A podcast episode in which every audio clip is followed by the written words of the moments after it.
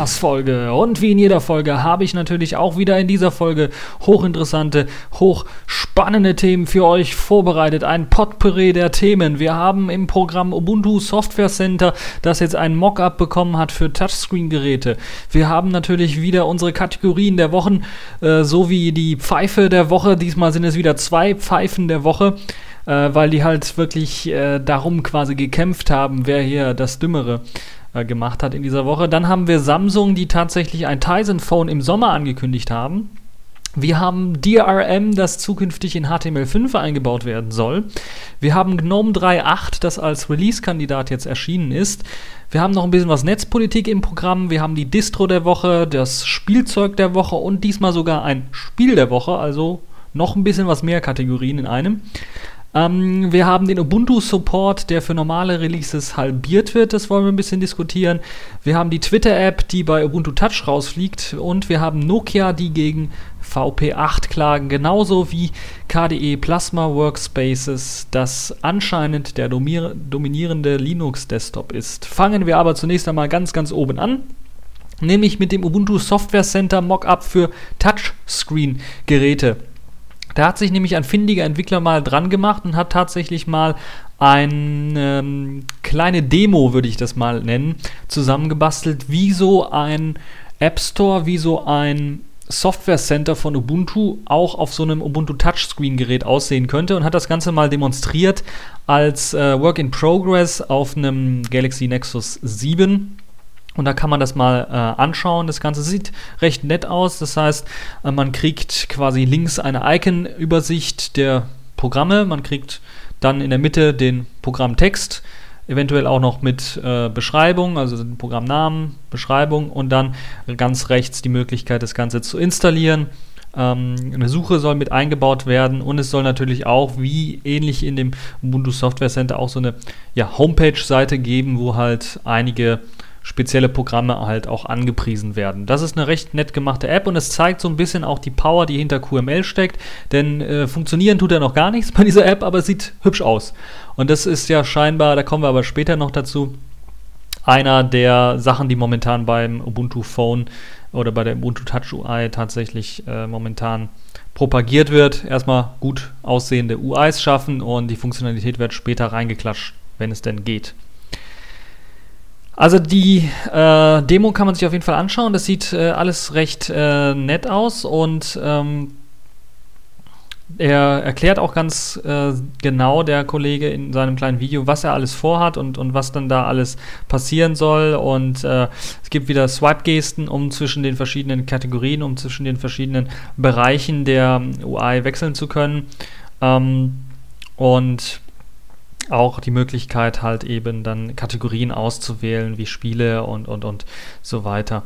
Aber auch das Hinzufügen von ähm, Softwarequellen hat er hier demonstriert und ist auch schon eingebaut quasi. Also die UI ist schon quasi fertig und dann kann man sich das Ganze auch nochmal anschauen. Das ist alles recht clever gemacht. Ich kann mir durchaus vorstellen, dass Canonical da die Arbeit äh, des äh, jungen äh, Entwicklers Ashley Johnson, der das Ganze vorgestellt hat, tatsächlich auch aufnehmen wird und dann auch weiterentwickeln wird und vielleicht auch in das äh, Ubuntu Touch-System mit integriert, weil es wunderbar zumindest auf dem Tablet aussieht und äh, sicherlich auch gut laufen würde auf einem Smartphone.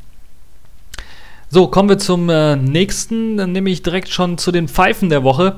Die sind relativ früh eingeflogen und da gibt es gleich direkt zwei Pfeifen der Woche. Das ist zum einen die sogenannte GfK, das ist die Gesellschaft für Konsumforschung und die hat ein PDF rausgegeben, äh, wo sie so ein bisschen erklärt, was so illegales File-Sharing und so weiter und Hacker und so weiter, die bösen Leute, das Pirateriemodell im Internet quasi so ein bisschen erklärt und hat dann eine Grafik rausgegeben, die das Ganze so ein bisschen mh, mm, ja, erklären soll mit Bildern.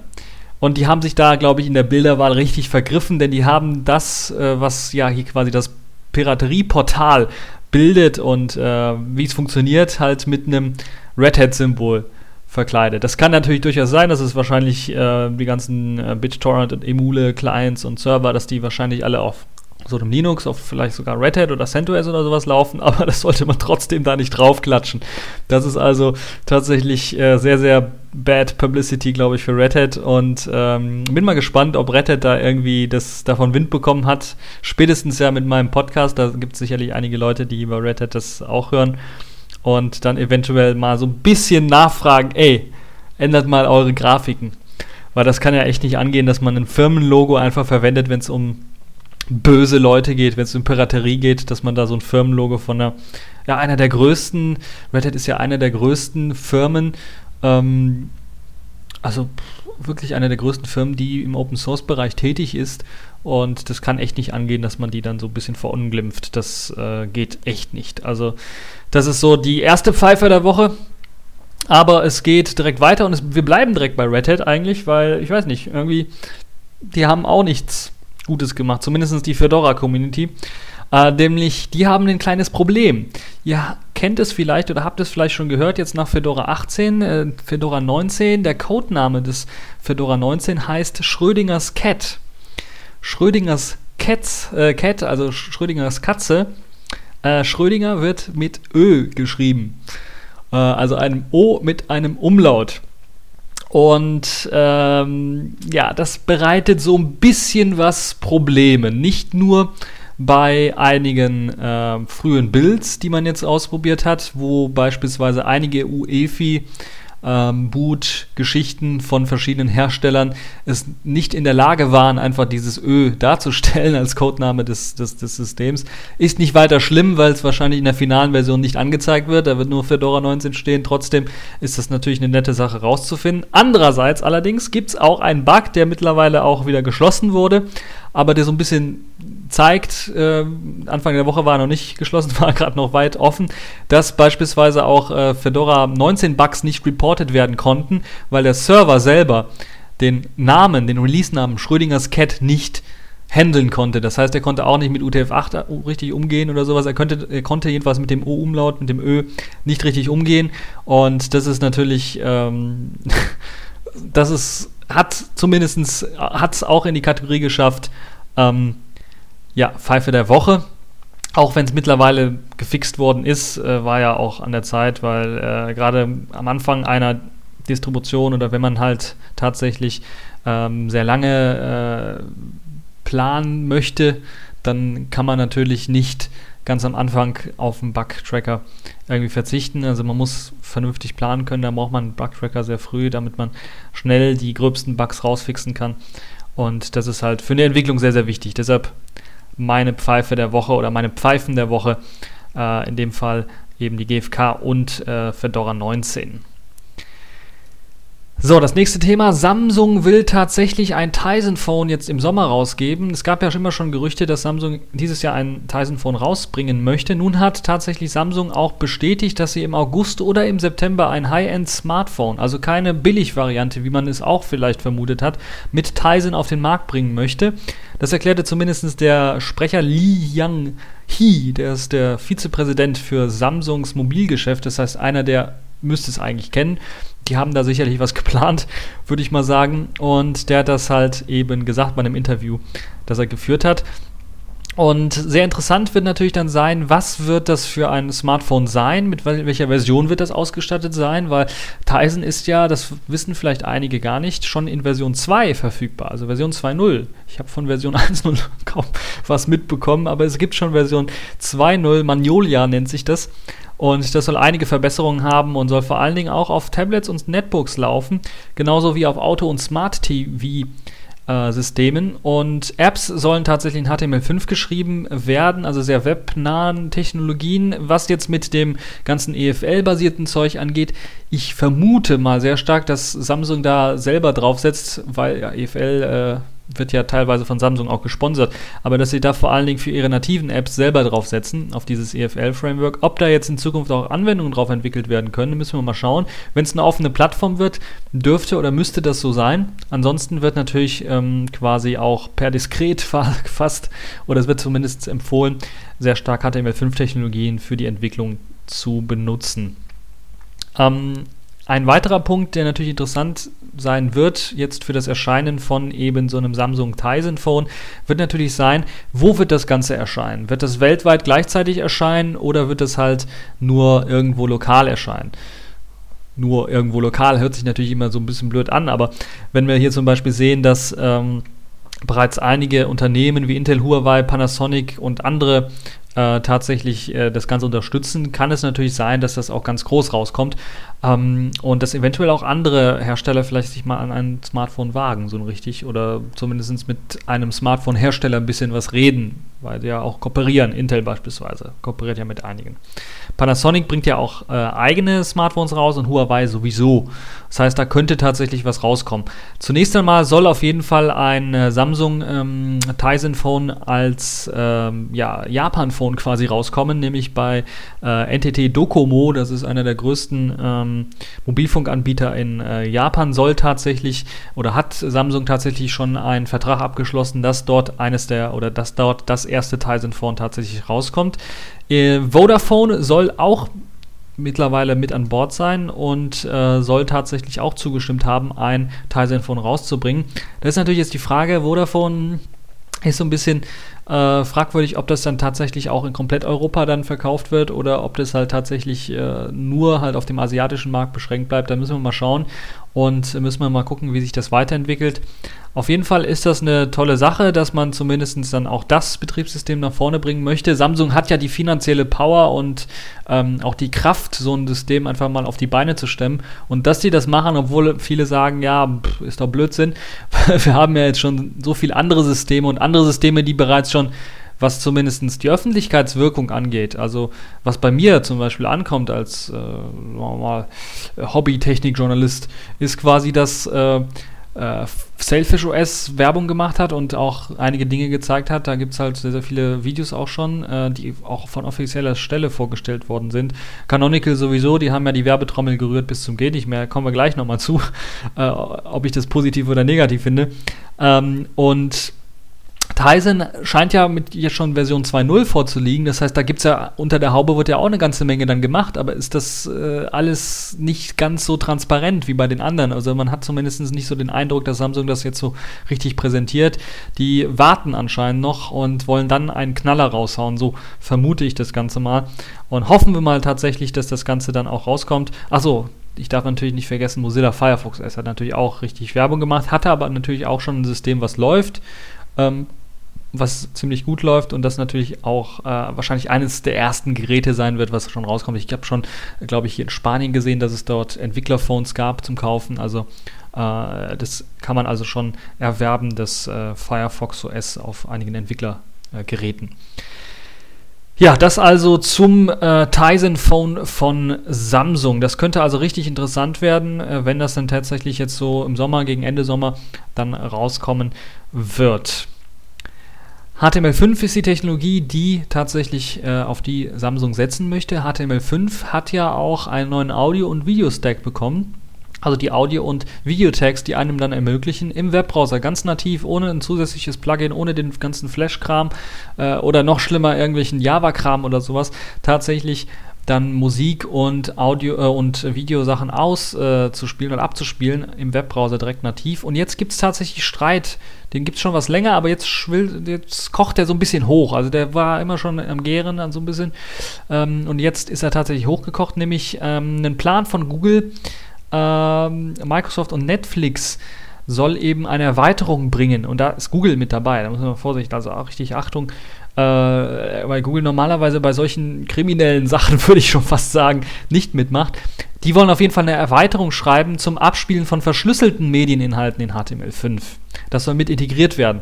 Verschlüsselte Medieninhalte, was heißt denn das jetzt?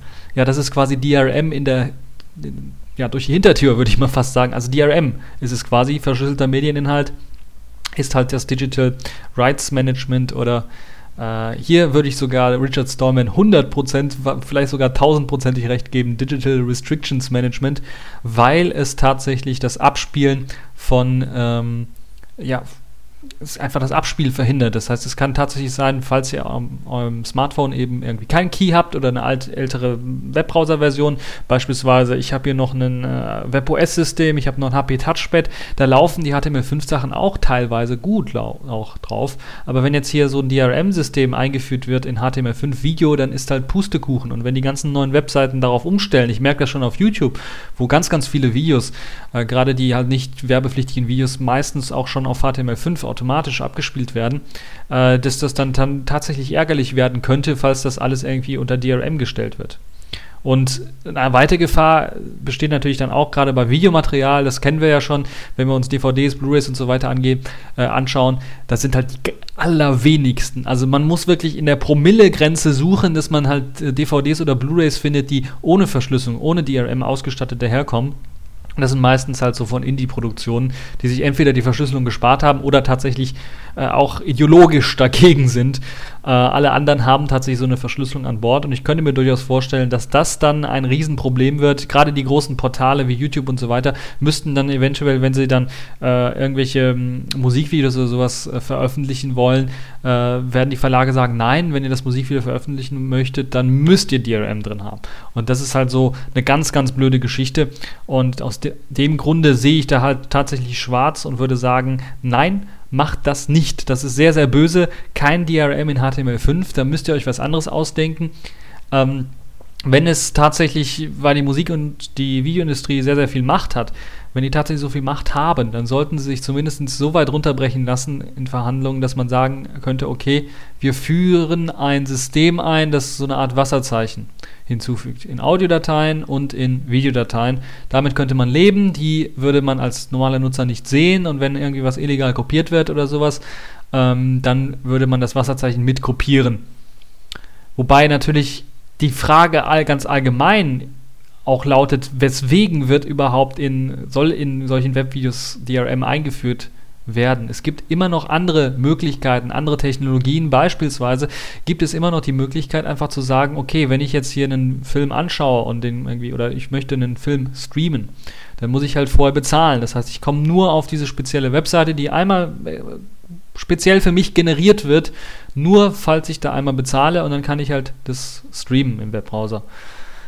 Also das, da kann man immer noch Sachen davor schalten. Da muss man nicht unbedingt DRM in HTML mit einbauen. Und äh, also ich verstehe es nicht ganz und würde tatsächlich sagen, falls das so weitergeht und falls die tatsächlich stärker werden, die Allianz aus, aus Google und, und Microsoft und den ganzen anderen, dann müssen wir äh, tatsächlich äh, dahinter stehen und sagen, nö, das machen wir nicht mit und richtig mal protestieren. Ähm, Zumindest Google hat sich teilweise mal einsichtig gezeigt, wenn es halt um Protest geht, aber nicht immer. Wir, die neueste Geschichte kennen wir ja auch, Google Reader und so. Äh, da sind sie halt komplett uneinsichtig. Aber äh, protestieren kann helfen und eventuell gibt es halt dann auch äh, andere Firmen, die dann auf diesen Protest mit aufspringen und dann eventuell auch Alternativlösungen vorstellen, die dann eventuell Google, Microsoft und Netflix dann auch zufriedenstellen könnten. Und natürlich auch die ganze Content-Mafia, die ganze Content-Industrie, wollte ich sagen, nicht Mafia. Äh, muss man natürlich ein bisschen äh, schön reden, jetzt das Ganze, beziehungsweise ein bisschen äh, höflich äh, angehen. Ähm, ja, das also zum Streit zu DRM und HTML5 keine gute Sache. DRM in HTML5 wollen wir nicht. Kommen wir wieder zu einem Linux-Thema, nämlich GNOME 3.8, das jetzt tatsächlich doch noch erschienen ist in einem Release-Kandidaten. Ich hätte eigentlich gedacht, okay, nach den ganzen Beta-Versionen hauen wir irgendwann mal die Finale raus oder hauen sie irgendwann mal die Finale raus. Jetzt haben sie tatsächlich einen Release-Kandidaten ähm, angeboten und auf der Mailingliste kann man sich sogar, und da wird das eigentlich auch, bin ich richtig überrascht, der erste Link, eine ISO runterladen. Ich habe jetzt nochmal in die Mailingliste geguckt, das gab es auch schon für die Beta-Version, also tatsächlich ein Live-ISO, das man runterladen kann und testen kann. Ich habe es versucht, zunächst einmal in der virtuellen Maschine, in VirtualBox, da kackt das Ganze ab mit einem Kernel-Panic. Ich habe keinen blassen Schimmer, warum. Äh, habe die 64 und die 32-Bit-Version versucht, jeweils auf 64 und 32-Bit-System. Ähm, funktioniert nicht. Es gibt natürlich auch noch diese Möglichkeit, auf 32-Bit-Systemen mit VirtualBox 64-Bit-Systeme drauf zu installieren. Läuft elendig quälend langsam, aber ich habe es damit auch versucht. Endet alles in einem Kernel-Panic, will also irgendwie so nicht. Habe das Ganze dann aber auf einem, äh, ich habe ja hier ganz, ganz viele USB-Sticks noch rumliegen, auf einem kleinen USB-Stick draufgepackt und habe dann davon gebootet. Davon bootet es tatsächlich anstandslos und man kann es testen.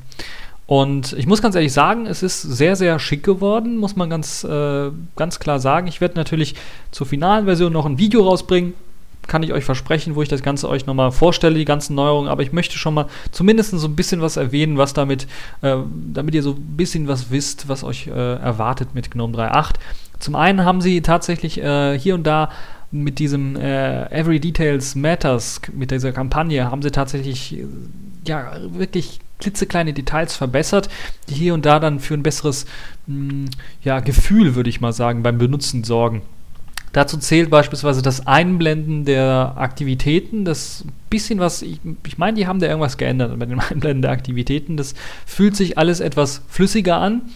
Ähm, dann auch natürlich der Button, so wie bei GNOME 3.6 für Apps ist jetzt ein eigener Button in äh, der Quick Launch Leiste, in, in der Schnellstartleiste. Wenn man in Aktivitäten reingeht und man draufklickt, dann sieht man die äh, App-Übersicht. Die haben sie komplett verändert. Da gibt es jetzt keine Kategorien mehr ähm, an der rechten Seite, wie man es vorher hatte, sondern da hat man tatsächlich so eine Smartphone-Übersicht wieder genommen. Also wieder eine Orientierung hin zum Smartphone, das aber nicht gar nicht, eigentlich gar nicht so schlecht ist, weil äh, vorher wurde man ja eigentlich über, überschlagen, quasi erschlagen von diesen ganzen Anwendungen, die drauf waren, weil die erste Kategorie, die angezeigt worden ist, ist die All-Kategorie, also alle möglichen Programme. Und da gab es eine ellenlange Liste, wo man rumscrollen konnte.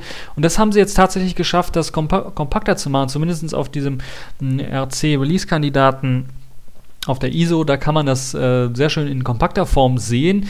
Da sieht man, muss man also nicht mehr herumscrollen, sondern sieht halt äh, vier Reihen, glaube ich, von, von Apps und äh, ich glaube A5 äh, Icons. Ähm, das ist also gar nicht mal so schlecht gemacht und das Coole ist, dass die jetzt tatsächlich auch ähnlich wie auf einem Smartphone Ordner eingeführt haben. Das heißt, dass tatsächlich ein Icon dann beispielsweise also ein Ordner-Icon mit Unter-Icons angezeigt wird. Wenn man draufklickt, dann öffnet sich so eine Übersicht, wie ähnlich beim, ähm, also bei vielen Systemen. Ich glaube, bei Android ist es so, bei iOS ist es so, bei, selbst bei Migo ist es so äh, wo es halt diese Ordneransicht gibt, die dann einfach äh, in einer neuen Instanz dann den, den Inhalt des Ordners anzeigt. Und so hat man beispielsweise einige Programme dort dann äh, kategorisiert, also auch wo man dann halt Kategorien eingeführt hat.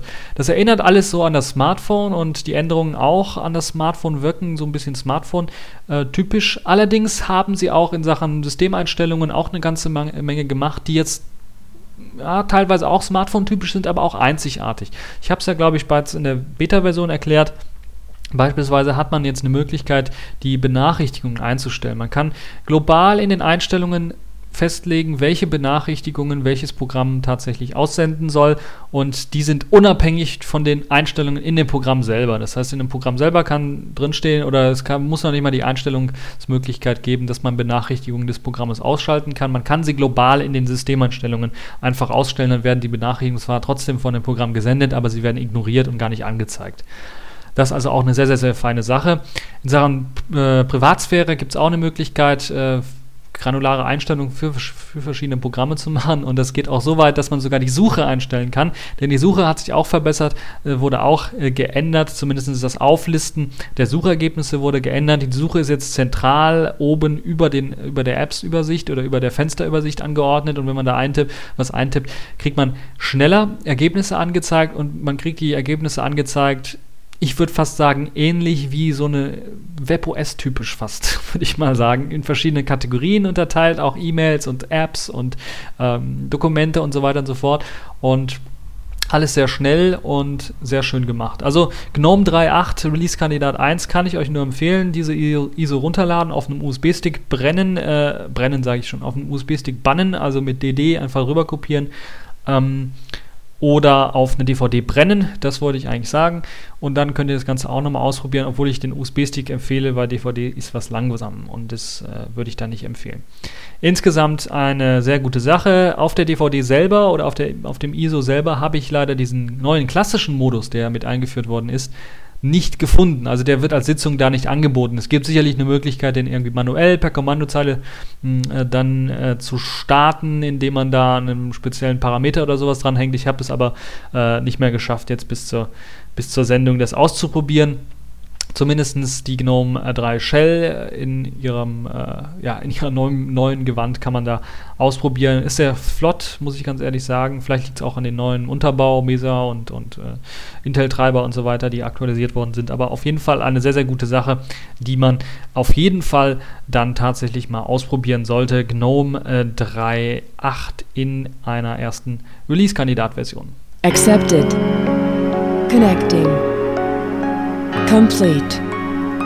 System activated. All systems operational.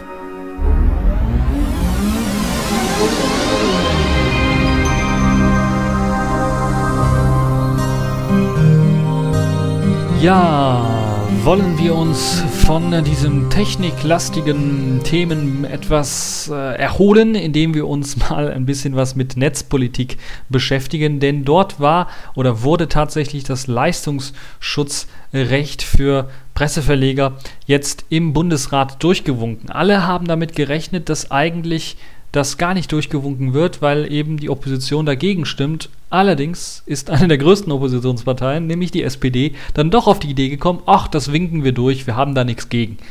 Und äh, da hat oder kriegt der Spruch, wer hat uns verraten, Sozialdemokraten wieder eine ganz, ganz andere Bedeutung oder eine ganz, ganz neue Bedeutung.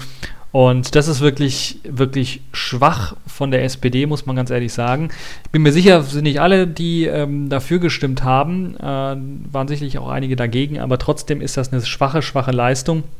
Denn äh, hier mit rumzupokern ist sehr, sehr schlecht und dieses Leistungsschutzrecht ist ja eine Signalwirkung äh, für die ganze Welt und für verschiedene andere ja, Länder, die sich das auch anschauen, diese Rechtsprechung hier in Deutschland, und die dann auch auf die Idee kommen könnten, ja, okay, machen wir das auch mal.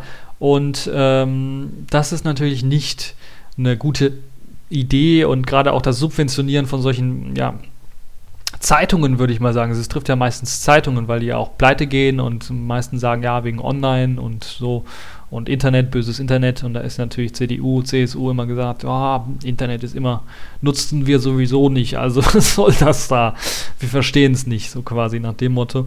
Und äh, da, also irgendwie, ich weiß auch nicht, dieses, dieses der Kampfbegriff geistiges Eigentum kommt natürlich dann auch wieder äh, an den Tag und man sagt ja, okay, Leistungsschutzrecht, das geistige Eigentum der Autoren muss geschützt werden, wobei das natürlich mit Füßen getreten wird von den Verlegen, die sich ja überhaupt nicht drum scheren, was die Autoren da schreiben und, und deren äh, äh, deren Urheberrecht auf ihre Texte ist komplett egal. Aber wir kennen ja zum Beispiel so Experten wie den äh, äh, Siegfried Kauder, der tatsächlich ähm, geistiges Eigentum so vergleicht. Herr Brettau, können wir uns darauf einigen, dass geistiges Eigentum genauso Eigentum ist wie ein Fahrrad? Ja, also da wundere ich mich auch gar nicht mehr. Wir kennen ihn ja und äh, einige von den äh, CDU, CSU-Leuten sind halt genauso drauf und von der FDP brauchen wir gar nicht reden. Ähm, also das ist halt sehr, sehr schade, dass das Leistungsschutzrecht jetzt tatsächlich äh, durchgewunken worden ist. Ähm, ich hoffe mal, es wird keine allzu großen Auswirkungen haben. Ähm, weil äh, es gab ja in letzter Minute dann doch noch einige Änderungen im Leistungsschutzrecht, sodass diese Snippets dann doch erlaubt sind bis so Twitter-Länge, glaube ich, oder sowas, also 848 Zeichen, 150 Zeichen oder sowas, sind dann erlaubt, äh, auch kommerziell, glaube ich, oder auch eben, also Google News wäre beispielsweise dann wieder erlaubt, aber das ist alles so ein bisschen fragwürdig und niemand weiß so richtig, ja, was passiert denn jetzt oder ab wann ist jetzt irgendwie, gibt es Probleme, wann nicht. Und da müssen wir tatsächlich mal schauen. Äh, und das ist halt wieder so ein Problem bei so einem Recht. Das Recht ist komplett für also komplett blödsinnig. Ähm, also eine Sache, ich habe ja Siegfried Kauder gerade abgespielt, der war auch einer der einzigen. Und das muss man sich mal vorstellen, mit dem Verständnis von geistigem Eigentum, wie er es jetzt hat. Einiger der, ein, einer der einzigen, der sogar gegen das Leistungsschutzrecht gewettert hat. Das heißt, äh, den nehmen wir mal in Schutz. Also das ist äh, äh, ein Kompliment an ihn, dass er halt so weit gekommen ist. Ähm, auf jeden Fall zeigt halt auch diese ganze Debatte um das Leistungsschutzrecht und das Durchwinken, dass eben die Politik vom Tuten und Blasen im Internet keine Ahnung hat Und das ist tatsächlich, äh, das ist einfach. Viele kümmert dies nicht, denn sie nutzen nichts ahnend das Internet blind und ohne es zu verstehen. Und das trifft, glaube ich, auf die Politiker richtig zu. Wir die nutzen das Internet hier und da, aber verstehen es nicht. Und verstehen auch die Kultur, die sich drum herum gebildet hat, nicht so richtig. Und ähm, das ist, glaube ich, auch eines der zentralen Probleme, weil so ein Gesetz jetzt auf lokaler Ebene hier zu machen, da denkt sich, da können halt Firmen hingehen und sagen, ihr spinnt doch und ziehen sich aus Deutschland zurück. Also, was weiß ich, machen die deutsche Seite zu und leiten um auf die amerikanische oder sowas und dann gilt da wieder amerikanisches Recht oder so. Also, das ist manchmal, finde ich, also müssten äh, müssten die Experten bei den Politikern das letzte Wort haben und nicht die Idioten, die einfach nur das von den Experten hören, ihre Meinung, ihre Meinung, ihre eigene Meinung schon haben, das Internet sowieso nicht interessiert, sondern dem Motto und dann, ja, brauchen wir nicht. Wir müssen die Zeitungen schützen. Ich möchte jedes Mal meine Zeitung XYZ noch lesen können. Und ähm, wahrscheinlich dann ja auch noch Geld in die Tasche bekommen von den ganzen Presseverlegern. Und das ist halt sehr, sehr schlecht und äh, keine gute Sache. Hoffen wir mal, dass das sich, äh, dass das vielleicht rückgängig gemacht wird mit dem Leistungsschutzrecht für Presseverleger oder dass es keine Auswirkungen hat oder irgendwas, weil das ist richtig, richtig schlecht. Und äh, SPD, ihr seid die Loser dieser Woche, würde ich mal fast sagen, weil ihr es nicht gestoppt habt.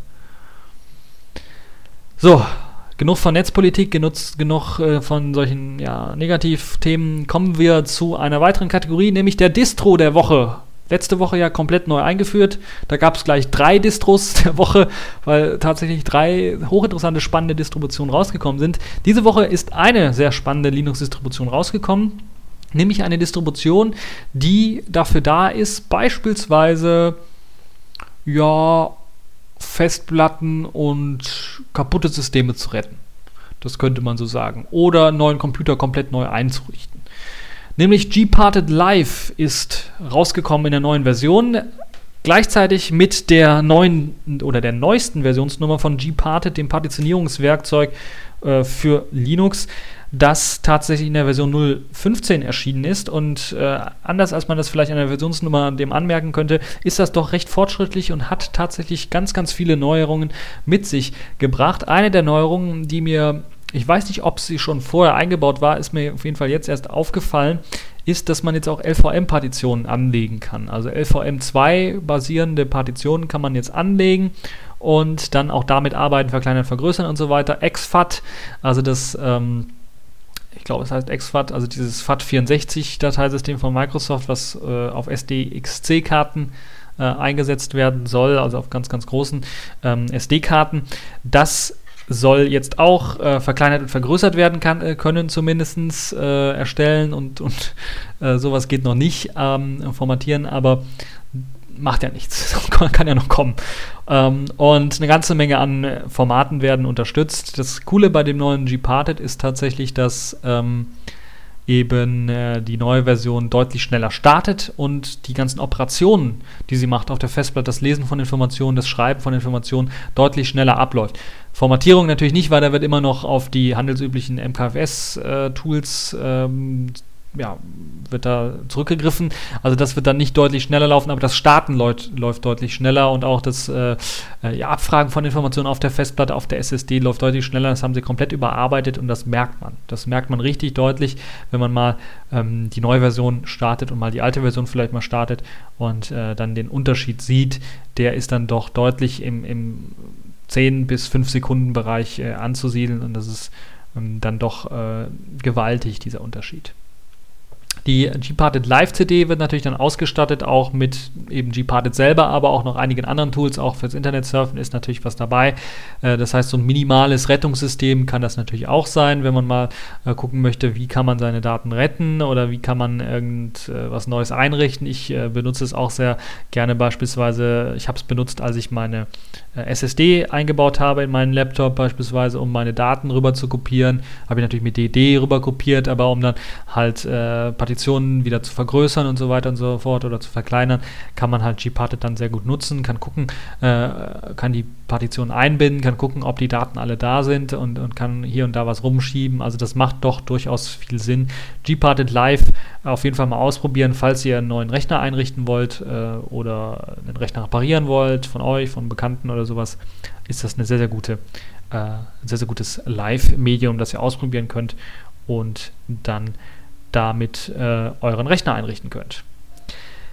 Ja, kommen wir zur nächsten Kategorie der Woche, nämlich dem äh, Spielzeug der Woche. Da gab es nämlich was äh, richtig Interessantes, nämlich KDE hat jetzt das äh, allererste Mal ein Plasma Media Center herausgegeben, in der Version 1.0 natürlich dann. Es gab ja immer vorher ein paar Mockups und ein paar Ideen. Die Ideen und der Code, der da sah eher, sagen wir mal, so aus, als ob da nur Entwickler dran gearbeitet hätten und kein Designer dran war.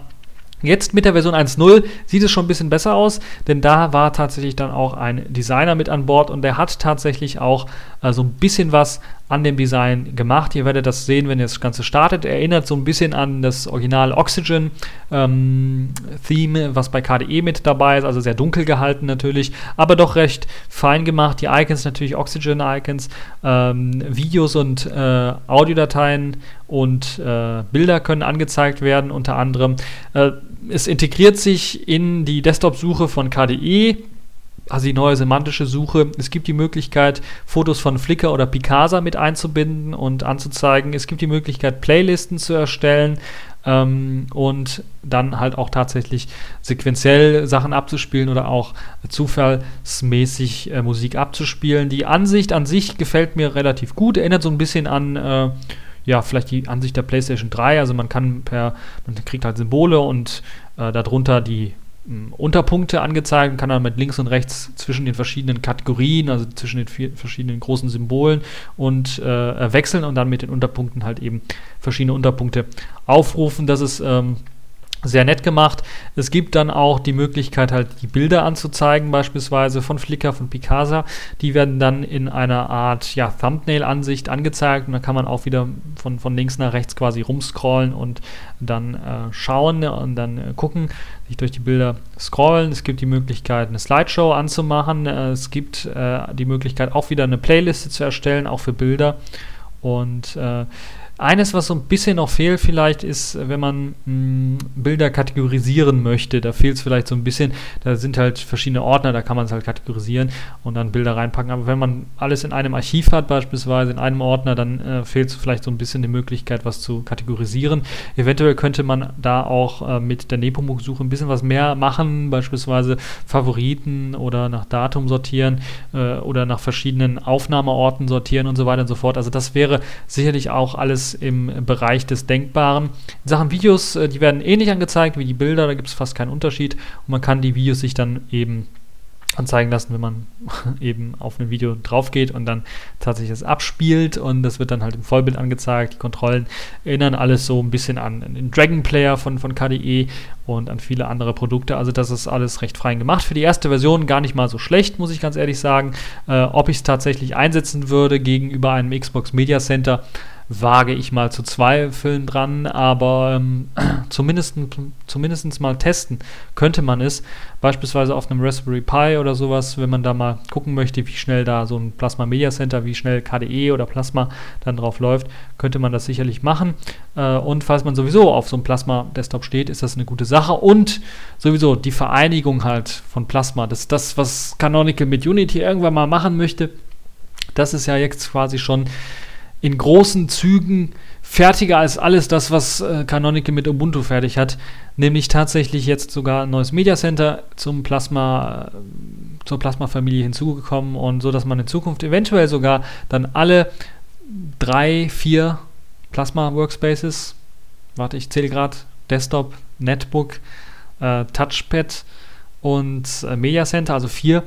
Äh, vielleicht noch, es gab nochmal eine Mobile UI, aber ich glaube, die gibt es nicht mehr also so vier, sagen wir mal, Plasma Workspaces dann irgendwann mal zusammen ausgeliefert bekommt auf einer Distribution und dann, dass es sich eventuell dann auch anpasst, je nachdem, was man machen möchte, je nachdem, was für Geräte man anschließt an, den, an das System, was eine gute Sache wäre. Also Plasma Media Center kann man ein bisschen mit rumspielen und äh, ausprobieren, die allererste Version und natürlich auch Bugs melden, weil es ist die allererste Version und äh, Verbesserungen werden natürlich gebraucht. Und falls ihr da selber Designer seid, falls ihr da ein bisschen was optimieren wollt, verbessern wollt, könnt ihr euch natürlich auch melden.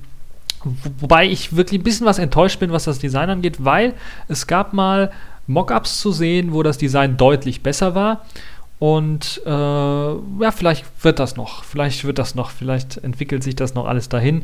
Und hier und da ist eventuell auch für so ein Fernsehen, Fernsehgerät die Leiste für, fürs Abspielen, Stoppen, Fortsetzen, äh, also eins nach vorne springen, eins zurückspringen und so weiter und so fort, Lautstärke einstellen und äh, kleine Thumbnails anzeigen von dem Musikstück, was gerade abgespielt wird oder sowas.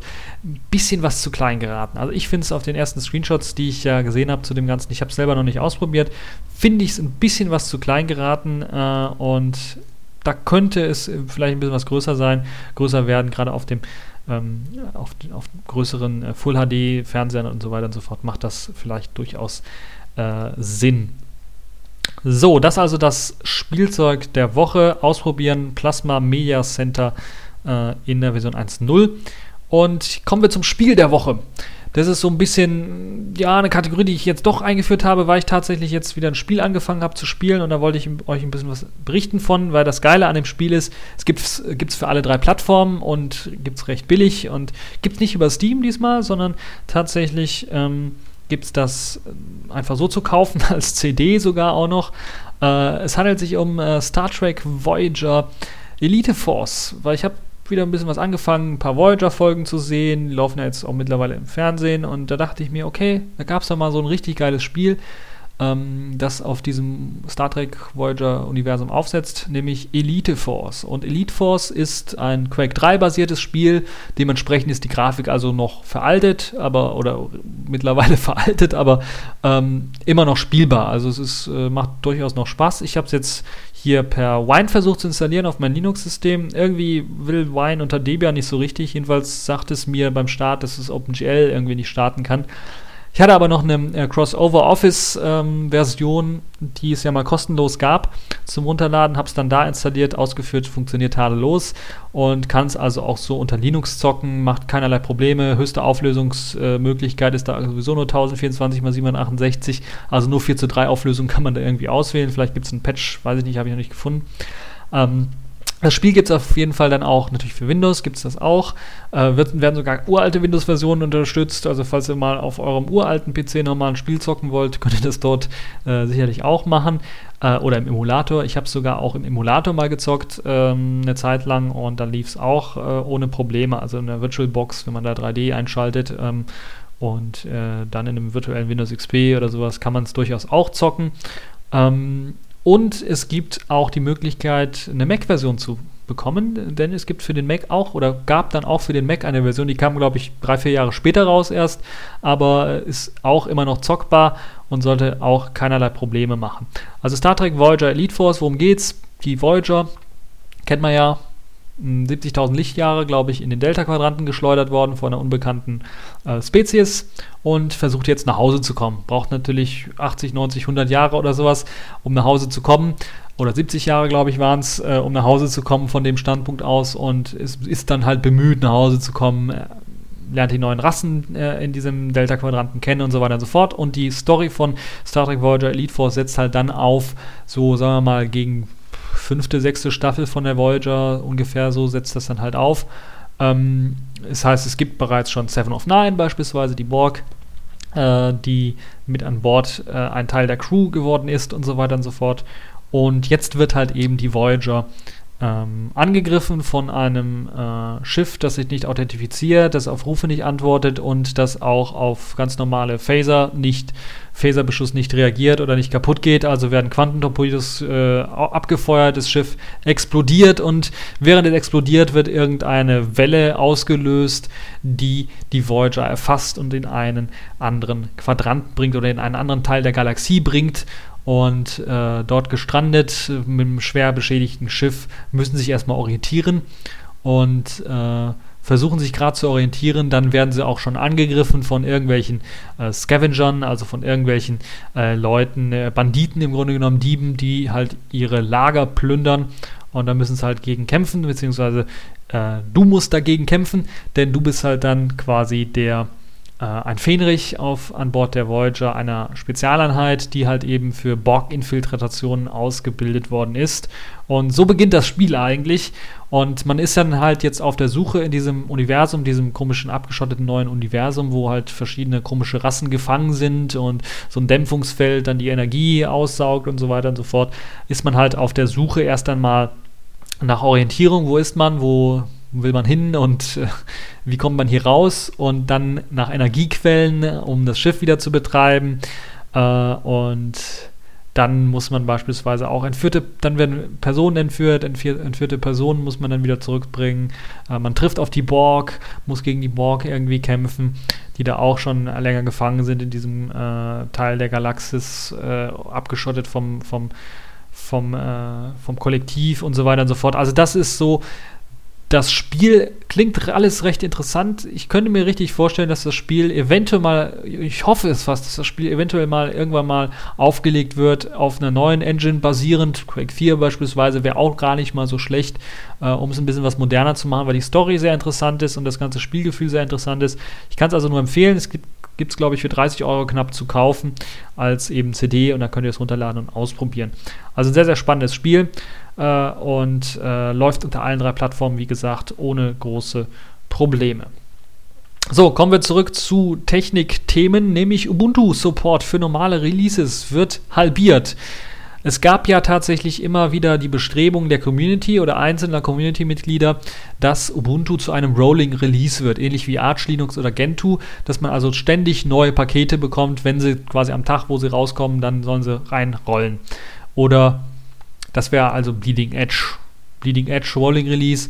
Gibt natürlich auch noch eine andere Möglichkeit, Rolling Release zu machen, dass man sagt, okay, die neue Software schwappt einfach hinzu, aber wir kontrollieren das vorher. Und das war, glaube ich, vielleicht ein bisschen was missverständlich bei der ganzen Rolling Release Debatte, dass viele das dann mit dem Bleeding Edge von Arch Linux verwechselt haben. Ich muss ganz ehrlich zugeben, damals, als ich auch von Rolling Releases immer gesprochen habe, dann hatte ich auch dieses Bild vor Augen, äh, Arch Linux, weil das ist einer der Arch Linux und Gentoo, das sind einer, äh, einige der bekanntesten Rolling Releases. Allerdings gibt es ja auch Fedora, die hatten ja auch teilweise Rolling Release schon mal gemacht. Ich weiß, jetzt sind sie, glaube ich, von abgerückt wieder.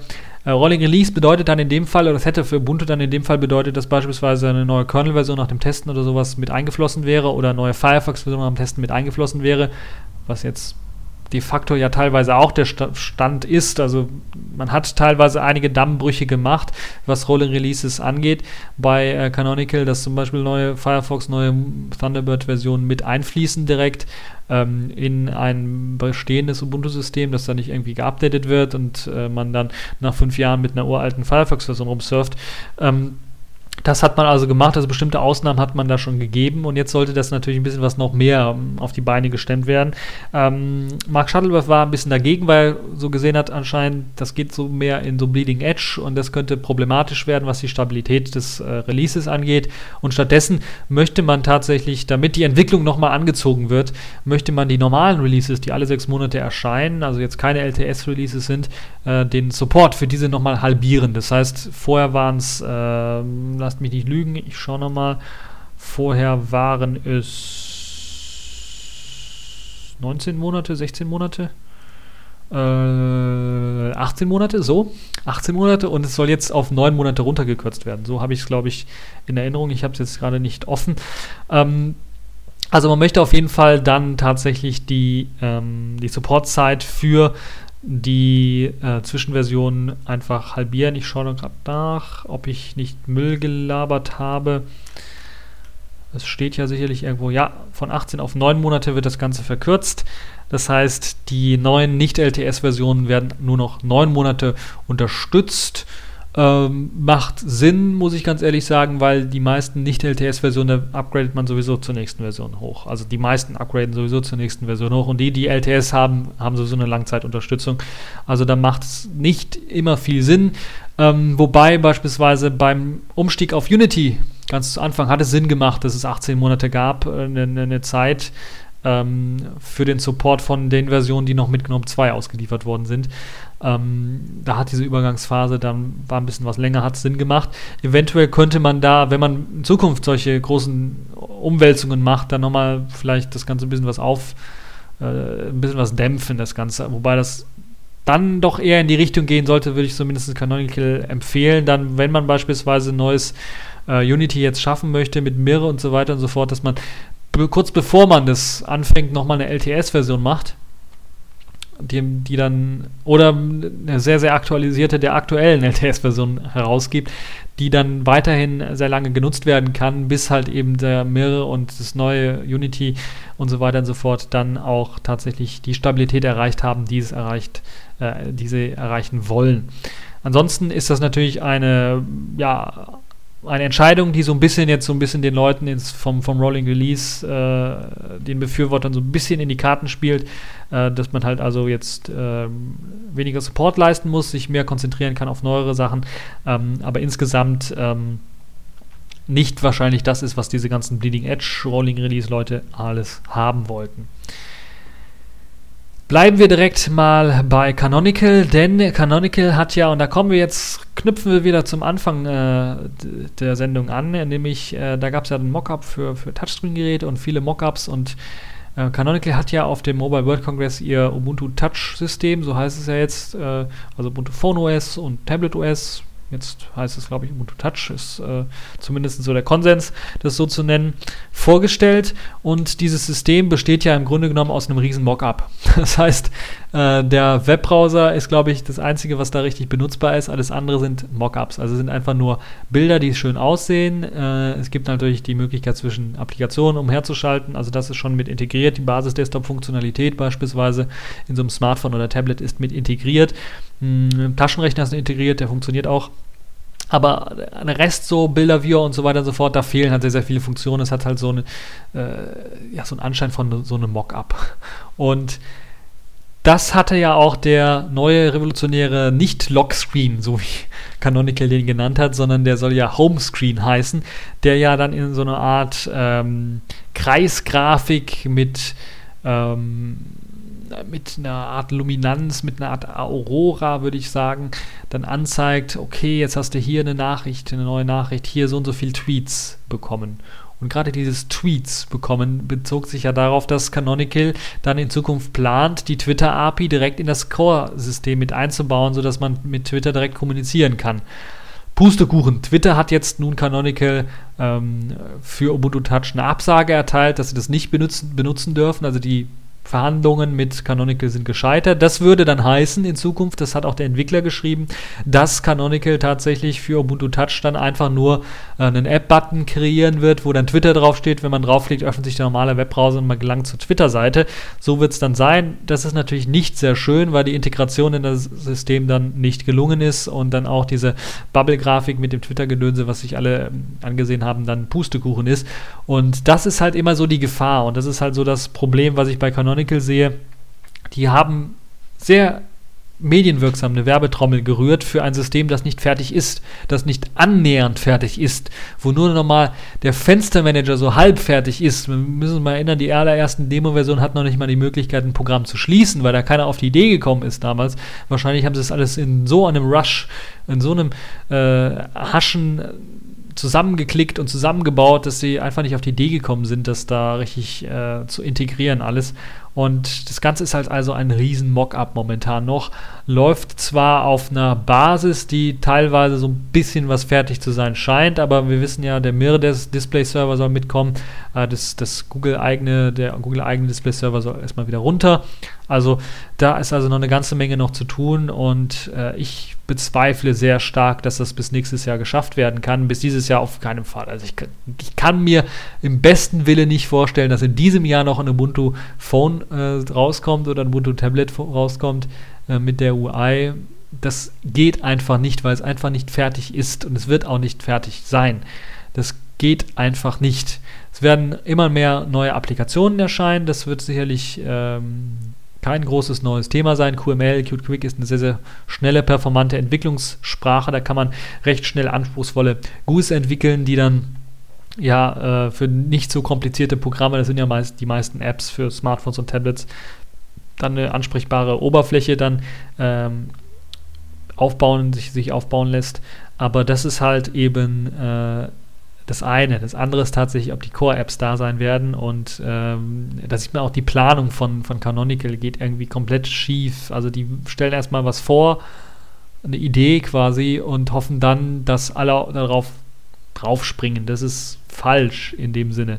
Man hätte, man hätte in dem Fall das anders lösen müssen, indem man vorher plant, was man vorhat, das den Entwicklern und den Konzernen erstmal vorstellt, was man vorhat und dann das Ganze dann äh, auch eventuell veröffentlicht, wenn halt alles unter Dach und Fach ist. Das heißt nicht, dass man nicht auch irgendwie den Code zum, den Quellcode zu dem ganzen Ubuntu Touch-Zeug nicht hätte veröffentlichen können. Aber dann hätte man es auch viel früher machen können, weil es kam ja jetzt alles schon und dann war, waren die Mockups quasi schon fertig. Das hätte man also alles vorher schon veröffentlichen können. Dann hätten ähm, Entwickler darauf reagieren können, auch Entwickler von halt eben proprietären Sachen, proprietären Geschichten, Twitter beispielsweise, hätten darauf reagieren können, hätten äh, Vorschläge machen können, hätten selber im Code rumdoktern können und so weiter und so fort. Aber jetzt einfach mal so das im Geheimen zu entwickeln, dann zu sagen, wir haben was, wir wollen was äh, und dann das wie eine Bombe so auf die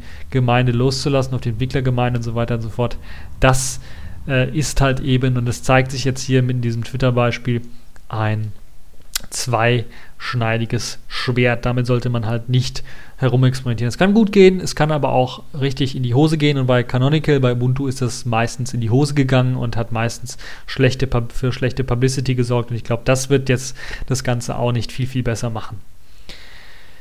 So, kommen wir zum nächsten Thema. Wollen wir wieder einmal ein bisschen was Nokia bashen, würde ich mal sagen.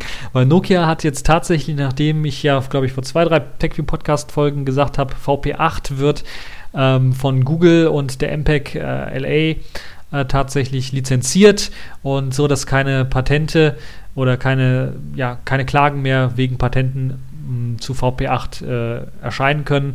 Äh, nun hat Nokia das Ganze quasi gekippt, denn Nokia klagt gegen VP8 und äh, da habe ich nur einen ähm, Aufzug, Auszug des äh, der Klage quasi gefunden. Der Kläger ist äh, ein sogenannter Kalle Molanen, ist anscheinend ein Nokia-Mitarbeiter und der klagt halt gegen das VP8 Data Format and Decoding Guide, RFC, und äh, hat dann auch eine Reihe von Patenten äh, mit äh, ja, eingereicht, die eben das Ganze bekräftigen sollen. Und das Ganze wurde eingereicht, lasst mich nicht lügen, steht das da irgendwo am 21. März 2013, also vor knapp, also in der letzten Woche, also nachdem auf jeden Fall Google und, und äh, die MPKA sich geeinigt haben, quasi, kommt jetzt hier Nokia dagegen und will tatsächlich gegen VP8 klagen und äh, gegen Patentverletzung klagen. Und das ist halt wieder ein ganz, ganz schlechtes Zeichen. Und das zeigt so ein bisschen, dass bei Nokia irgendwie, ich weiß nicht, äh, also da fällt mir nichts mehr viel zu ein. Also das, da kann ich nur sagen, vielleicht ist da Microsoft wieder die leitende Hand, weil Microsoft das nicht gerne sieht, weil Microsoft, glaube ich, einer der wenigen ist, die VP8 nicht unterstützen mh, mm, in ihrem Webbrowser, komplett nicht unterstützen. Äh, und ähm, also das ist das ist schon richtig frech, frech von Nokia. Die, überschätzen sich, glaube ich, so ein bisschen und machen sich damit immer noch weiter unbeliebter. Und das ist, äh, also, pff, fällt mir nicht mehr viel zu ein. Also Nokia, bäh, böse, blöd, sowieso bald tot. Hoffentlich. So, äh, kommen wir zum nächsten Thema, was so ein bisschen vielleicht auch eine kleine Diskussion anregen wird. Und damit möchte ich die TechView Podcast Folge auch schließen. Das ist nämlich ähm, der Graphical User Interface Survey, der ausgeführt worden ist von einem Dietrich Schmitz, äh, der ein Survey, also eine Umfrage äh, rausgegeben hat oder eine Umfrage gestartet hat äh, auf verschiedenen Plattformen und ähm, die betreffen halt die Nutzung von grafischen Nutzeroberflächen, also Desktop-Environments. Und da hat er nicht nur Linux, sondern hat auch andere Desktop-Oberflächen äh, quasi in die Befragung mit eingenommen. Dazu gehören zum Beispiel Apples OS 10, äh, die Aqua-Oberfläche ähm, glaube, ja, ist immer noch so. Und Windows 8, äh, die Oberfläche, die klassische und die mo moderne äh, Oberfläche, also diese ehemals Metro genannte Oberfläche. Und hat dann unter seinen äh, Leuten oder all, die er so erreichen konnte, dann eine Befragung gemacht. Und tatsächlich ist rausgekommen, dass KDE, Plasma Desktop, der beliebteste Desktop ist mit sage und schreibe, lasst mich nicht lügen, 53 Prozent hat er weit, weit vor zum Beispiel Unity, der Zweitplatzierte, mit 23% gelegen. Und, äh, warte, sind das überhaupt Prozent? Das sind absolute Zahlen. Okay, ich nehme das alles wieder zurück. Zumindest sind es dann 53 von 60 Befragten, äh, die tatsächlich dann. Ne, das kann auch nicht sein. Äh, das ist halt blöd, wenn man die Grafik sich vorher nicht ganz genau anschaut und meint, es seien Prozent. Aber wenn ich mal zusammenrechne, könnte es auch nicht Prozent sein. Oder? Na doch, es könnten Prozent sein. Sind Prozent. Also 53% der Befragten haben tatsächlich den KDE Plasma Desktop äh, dann ja quasi benannt als ähm, Desktop-Oberfläche, die sie benutzen. Da äh, runter direkt ist Unity mit 23%, darunter XFCE mit 15% und dann erst folgt, lasst mich nicht lügen, äh, folgen andere Fenstermanager mit 10% und mit 10% auch Cinnamon. Dann mit, äh, ah nee, Gnome 3 habe ich vergessen, mit 11% sogar, also noch über den anderen. Ähm, dann Gnome 2 mit 9%. Dann kommt Apple mit 6%, Apple OS 10. Dann kommt Enlightenment mit 4%, Mate mit 3%. Und dann kommen die 2% Kandidaten, dazu gehören Windows 8 Legacy UI, also nicht die moderne, nicht die Metro-Oberfläche, sondern die klassische Desktop-Oberfläche und dann die Metro-Oberfläche auch nochmal mit 2%, Razer Qt mit 2%, LXDE, KDE 3 Trinity, ähm, bam, bam, bam, Consort, also Solus OS äh, Beta mit einem Prozent sogar vertreten. Und der Aura Window Manager von Chrome OS, das ist, der ist auch noch vertreten mit einem Prozent. Das also die, die grafische dieser, dieser, diese Umfrage, wie repräsentativ die ganze ist, äh, wie, wie das Ganze ist, würde ich mal ein bisschen was bezweifeln, weil ich glaube, OS 10 und, und Windows 8 Nutzer und so weiter und so fort sind dann doch ein bisschen was mehr äh, weltweit gesehen, aber jetzt natürlich für eine bestimmte Zielgruppe gesehen, die jetzt hier befragt worden ist, ist das, äh, zeigt das schon mal so ein bisschen deutlich in die Richtung, dass hier KDE als konsistentes der KDE Plasma Desktop, KDE Plasma Workspaces, das konsistente Weiterentwicklung dann doch immer mehr Leute ähm, dazu bringt, zumindest auch der Linux, äh, also Linux-Fans oder Linux-Nutzer, dazu bringt, eben auf KDE zu setzen, sich das mal anzuschauen und den zu benutzen. Äh, Unity natürlich dank Ubuntu und dessen großen Marketing und so weiter auch sehr stark, aber nur, nur die Hälfte hier äh, von äh, KDE Plasma Desktop den sie da einnehmen. Und äh, Gnome 3 relativ schwach, Gnome 2 auch noch relativ schwach. Ähm, und äh, die anderen Fenstermanager dann doch relativ stark im Vergleich dazu. Also Gnome 3 hat gerade mal ein Prozentpünktchen mehr als die anderen Fenstermanager. Und da ist natürlich die Frage, andere Fenstermanager. Da gibt es also immer noch eine ganz große Gruppe, die tatsächlich jetzt bekehrt hat von eben den ganzen Desktop-Umgebungen und wieder zu einem einfachen Fenstermanager gewechselt ist einem Tiling-VM-Fenstermanager oder einem äh, Box-Fenstermanager, also OpenBox, Fluxbox äh, oder sogar ein IceVM oder sowas, also die tatsächlich zu den Fenstermanagern zurückgefunden haben, zu den richtig leichtgewichtigeren Desktops. Und Interessant ist, dass diese eigentlichen Leichtgewichte wie LXDE, wie ähm, XFCE, ja, wobei XFCE nicht mehr ganz so leichtgewichtig ist, äh, aber gerade LX.de und E17 gar nicht mal so viel Punkte bekommen haben, gar nicht mal so viel. Äh, E17 vielleicht, weil es relativ neu noch ist und ein bisschen unbekannt.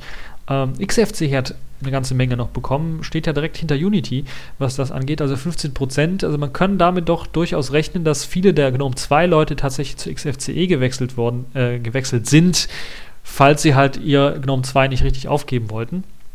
Äh, einige sicherlich auch zu Cinnamon mit 10% doch relativ stark auch noch vertreten, aber ähm, halt eben auch mit 10% andere Fenstermanager jetzt an, ähm, benutzen, also zu Fenstermanagern gewechselt sind. Das also das, wo ich so ein bisschen schließen wollte. Was ist eure Meinung dazu? Was für einen Fenstermanager benutzt ihr? Wo, warum benutzt ihr diesen oder was für einen Desktop benutzt ihr und warum benutzt ihr diesen? Seid ihr eher der Typ, der sagt, okay, ich brauche jetzt alles konfigurierbar sofort und voll einsatzbereit und mit möglichst vielen Programmen, also so KDE Plasma Desktop mäßig, GNOME 3 mäßig, äh, Unity mäßig? Oder seid ihr eher so, ja, die ganzen, der ganze neue Schnickschnack interessiert mich nicht so, die Bedienung geht mir irgendwie viel zu strikt und zu blöd ist das Ganze und es benutzt zu viele Ressourcen und ich benutze doch lieber eher ähm, einen richtigen Fenstermanager, einen alten Openbox, Fluxbox, ICM oder halt tatsächlich bin zu Tiling-Fenstermanagern rüber gewechselt, weil die halt einfach eine bessere Übersicht bieten. Das würde mich richtig interessieren, wie es bei euch so aussieht, ob wir da vielleicht auch so eine kleinen kleine Umfrage oder zumindest so eine Einschätzung bekommen könnten, wie das denn äh, bei der Hörerschaft vom TechView Podcast so aussieht. So, und damit möchte ich dann auch schließen. Das war auch, äh, war es auch schon für diese TechView Podcast Folge. Ihr seht wieder was länger gemacht und sogar richtig lang, wie ich gerade sehe. Und das war's für diese TechView Podcast Folge und bis zur nächsten Folge.